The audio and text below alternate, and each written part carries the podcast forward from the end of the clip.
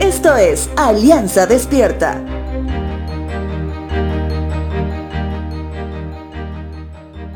En el Evangelio de Marcos podemos ver un escenario muy importante del obrar de nuestro Señor Jesucristo en medio de un pueblo que clamaba por ayuda. Y no les hablo solamente por lo que sentían bajo la mano dura del imperio romano, sino por la forma como se desenvolvía esa sociedad bajo sus leyes y costumbres. En el capítulo 5 vemos como un líder de la sinagoga local, de nombre Jairo, en su lucha interna que tenía acerca de la espera del Mesías prometido, estaba esperando con ansias el retorno de Jesús para pedirle que sane a su hija enferma porque ya había intentado de todo, pero su hija solo empeoraba. Jesús accede a ir con él a ver a su hija. En el camino, él se encuentra con la mujer de flujo, que es sanada por fe con solo tocar su túnica.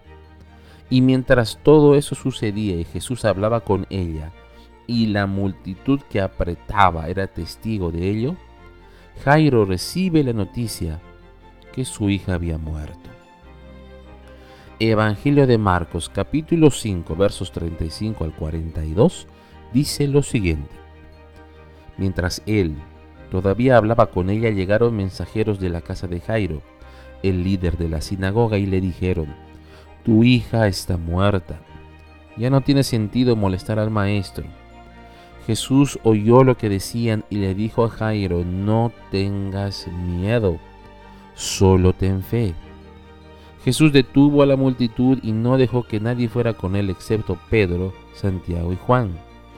Cuando llegaron a la casa del líder de la sinagoga, Jesús vio el alboroto y que había muchos llantos y lamentos. Entró y preguntó, ¿por qué tanto alboroto y llanto? La niña no está muerta, solo duerme. La gente se rió de él, pero él hizo que todos salieran y llevó al padre y a la madre de la muchacha y a sus tres discípulos a la habitación donde estaba la niña. La tomó de la mano y le dijo Talita cum, que significa niña levántate. Entonces la niña, que tenía doce años, enseguida se puso de pie y caminó.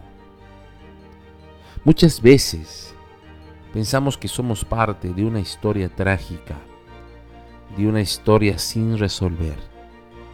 Y posiblemente sea así al menos sin una solución que nos agrade. Recuerda lo que hizo Jairo y la mujer de flujo. Habían escuchado hablar de Jesús y lo que él provocaba en las vidas de las personas.